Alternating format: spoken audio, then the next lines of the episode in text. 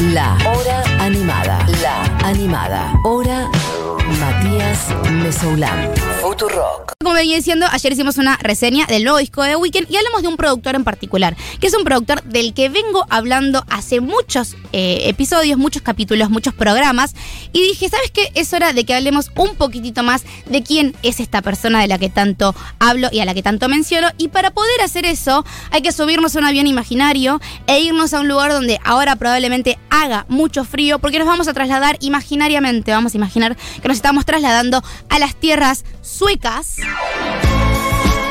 Y si vamos a hablar de Suecia, claramente hay que hablar de el Big Bang, de todo lo que vamos a estar hablando en un ratito. La mejor banda de pop alguna vez inventada. Me peleo con cualquiera sobre ese argumento que acabo de decir.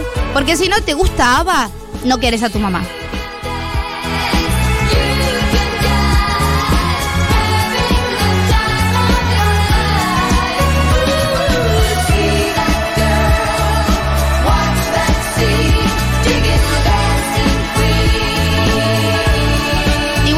Hablar de las cuatro personas que, que forman el grupo ABBA, que acaban de sacar disco. El año pasado sacaron disco. Deberíamos reseñarlo. Eh, sino que hablar de el país que los ha visto crecer, el país llamado Suecia. Y el, el Big Bang, justamente todo lo que vamos a hablar ahora, tiene que ver con ABBA y tiene que ver con Eurovisión o Eurovision en inglés, que es una competencia que yo realmente no entiendo mucho qué es, pero como que cada país de la Unión Europea manda a un grupo Es una competencia básicamente para ver quién es el país que tiene la mejor banda de música. Por ejemplo, el año pasado, si no me estoy equivocando, los de Maneskin, los de Italia, los que cantan Begging, que se hizo muy conocida en TikTok, salieron de Eurovision. Y ABBA también salió de Eurovision. Y hablo de ABBA y hablo de Eurovision porque gracias al éxito mundial que tuvo esta banda, eh, podemos enfocarnos en lo que fue el éxito de un estudio de producción musical que se llamó Cheiron, o Cheiron, o como se pronuncie, que son, es la cuna de absolutamente toda la música que estamos escuchando hasta el día de hoy, porque el señor Dennis Pop, que la- lamentablemente murió en el año eh, 98, junto a su socio Max Martin, y luego entrarían nuevos productores, son quienes han le han dado forma al sonido que hoy en día conocemos como música pop.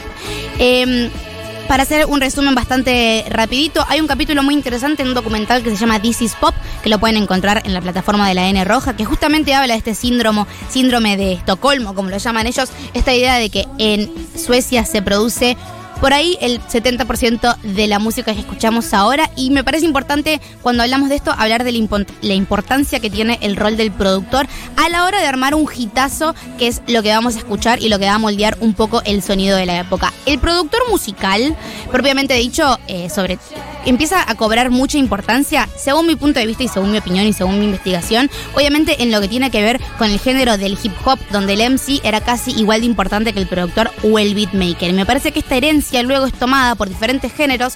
Yo hoy voy a hablar de pop, porque de productores de rock, la verdad que no conozco mucho. Eh, y es importante entender al productor como esta persona que, que nos moldea lo que vamos a escuchar. ¿Sí?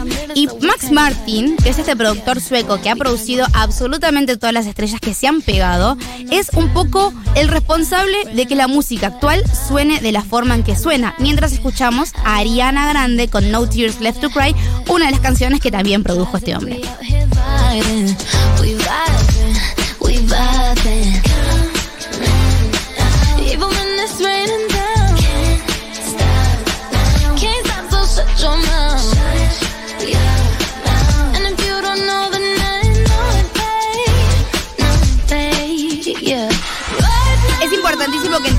Que hay una fórmula muy clara para entender si una canción de música va a estar en el Hot 100 de Billboard o si va a estar sonando en todas las radios comerciales o si la vamos a estar escuchando en un montón de publicidades y en un montón de series. Y esa fórmula es que entren a los créditos de la canción y se fijen si el escritor o el productor o ambos roles están eh, cumplidos por el señor Max Martin y por su socio Shellback, que si ustedes buscan y googlean su imagen van a encontrar a dos rubios de pelo largo que solían ser parte de bandas de metal. Eh, el señor Martin tenía una banda que se llamaba It's Alive y Shellback también tocaba en una banda de death metal. Y cuando ves la foto, sobre todo de Shellback, es raro poder asociarlo con eh, los hitazos que han producido más adelante. El papá de esta cuestión, igual de este grupo de personas, es Max Martin, que justamente, como les decía, era el socio de Dennis Pop en Cheiron Studios y empezó a producir absolutamente todas las canciones que conocemos. Ustedes conocerán, poneme por favor, la primera canción que tenemos en la lista de los señores Backstreet Boys, porque Max Martin fue quien formó el sonido que luego definiría a una generación, sobre todo adolescentes hormonales, como fueron las fans de Backstreet Boys. My fire, the one desire, believe when I say I want it that way. Esta canción fue armada y ensamblada en un estudio barato de Suecia para luego ser multiplicada por millones y millones y millones de reproducciones que hasta el día de hoy eh, siguen dándose y haber sido también uno de los discos que más se han vendido durante los 90, por lo menos formando lo que es la escena de pop. Y me parece importante tener en cuenta cuando hablamos de la figura musical, del productor musical, es que la música que vos estás escuchando está armada en este caso, en un estudio en Suecia, pensada exactamente para que vos del otro lado puedas disfrutarla y puedas eh, escucharla.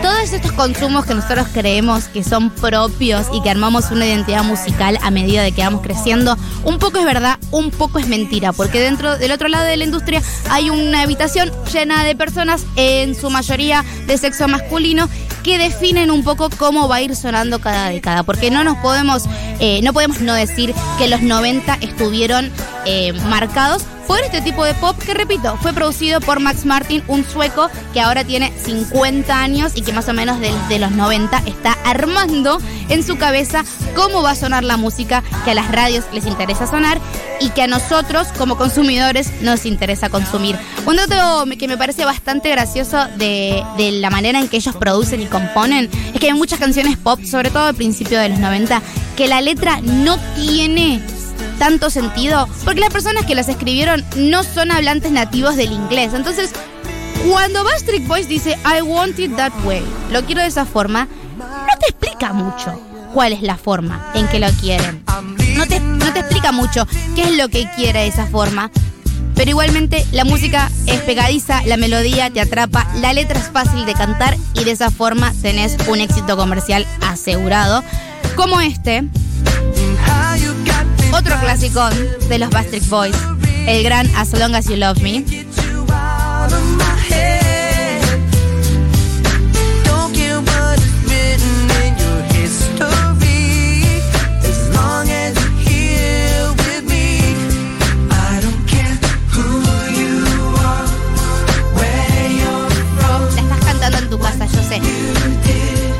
Termina con Backstreet Boys y no termina con Britney Spears en los 90. Obviamente me estoy guardando a Britney para el final, chicos, porque Long Live the Queen.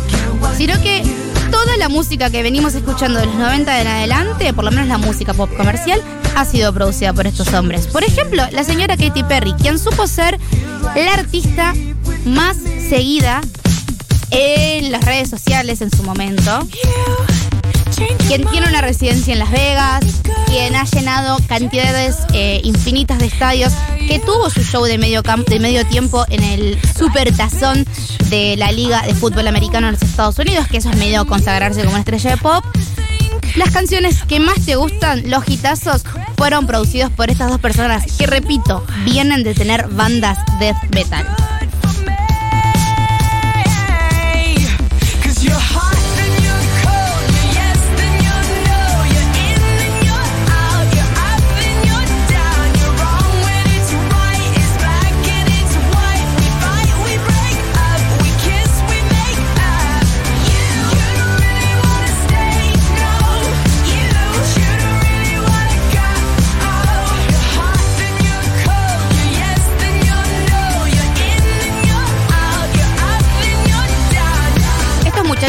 Metieron mano en lo que fue por ahí uno de los discos más importantes de la carrera de un artista que hemos estado hablando mucho el año pasado porque está regrabando todo este material. Estos hombres siguen siendo eh, acreditados como los responsables de, esta, la producción y la composición de muchos de estos temas. Estoy hablando de la señora Taylor Swift, que su primer disco súper súper popular, que rompió un poco en los rankings, fue Red, que tuvo su reversión el año pasado.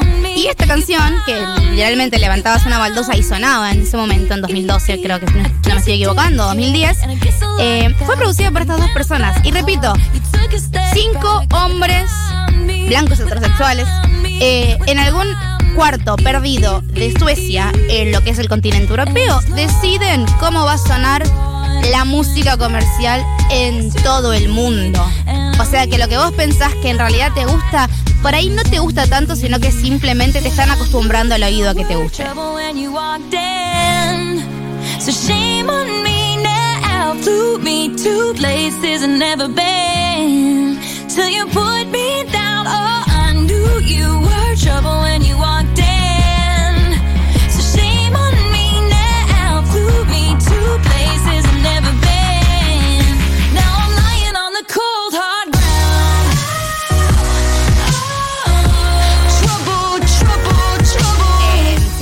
Suena a 2010 es mezclar dubstep con pop. Pero ellas no solamente trabajaron en Red, eh, ya sea la versión original o la versión de Taylor, sino que también fueron los productores, también con Jack Antonoff, que a esa es una persona a la que hay que dedicarle una columna diferente en otro momento, porque es un poco el que está apadrinando a las grandes mujeres del pop y el sueño americano como son Taylor Swift y Lana del Rey, sino que también estos chicos, estos suecos, fueron los responsables de lo que fue en 1989, o por ahí el éxito comercial más grande de Taylor Swift, el que la catapulta como ícono pop. La que, el disco que hace que se desprenda un poco de sus raíces eh, de country. El disco que la pone también en el centro de lo que es el círculo mediático con todo el Girl Squad que se había armado y que luego cayó en debacle después de la pelea con Kanye West y termina con Reputation, que es un disco que sí. También produjeron los muchachos de eh, el dúo Shellback y Max Martin. Shellback más que nada compone por lo que tengo entendido, y Max Martin es más de la producción musical. Pero ellos no solamente trabajan con divas pop o con artistas boy bands eh, de los 90, sino que también trabajan con lo que podríamos considerar artistas más, entre comillas, serios, artistas que como vienen de palos eh, musicales distintos, más del hip hop o más del rock, la gente en general suele pensar que no son tan comerciales como nuestras divas favoritas, pero realmente esas canciones, al igual que las canciones de nuestras divas, son producidas en el mismo estudio. En el mismo cuarto, en el mismo país del que estamos hablando, porque The Weeknd, en su disco anterior, After Hours, también empezó a trabajar con estas personas. Y son estas canciones que realmente pegan, como fue Blinding Lights. ¿Sí? Eh, todo hit que usted cree, repito, que la pegó porque simplemente es bueno, está pensado para que ustedes escuchen esta música. Y si vamos a hablar de artistas, entre comillas, serios, si vamos a hablar de artistas en que la prensa en general los trata con más respeto que a las ídolas pop, nos tenemos que hablar de la gran señora, la gran destruidora eh, de charts, la gran vendedora de sales digitales y de sales físicos, la gran Adele, que desde su primer disco está trabajando con estos muchachos. Este es Send My Love to Your New Lover, la canción favorita de Matías Mesolán.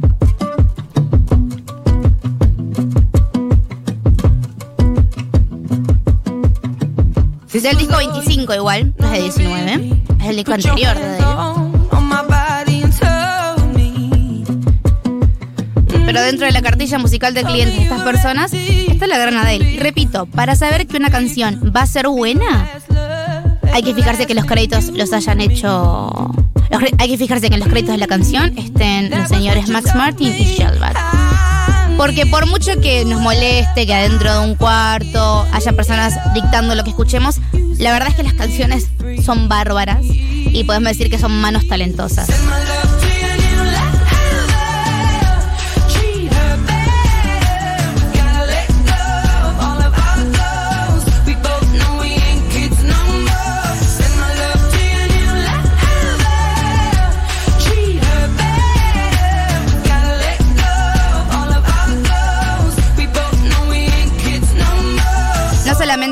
Eh, divas favoritas de pop o nuestras bandas favoritas de pop tienen estas personas atrás, sino que la música que también escucha eh, gente que no está muy acostumbrada a escuchar pop es producida por estos hombres, porque Bon Jovi trabajó con Max Martin para hacer It's My Life. Entonces, al final el rock también es igual de comercial que el pop, chicas.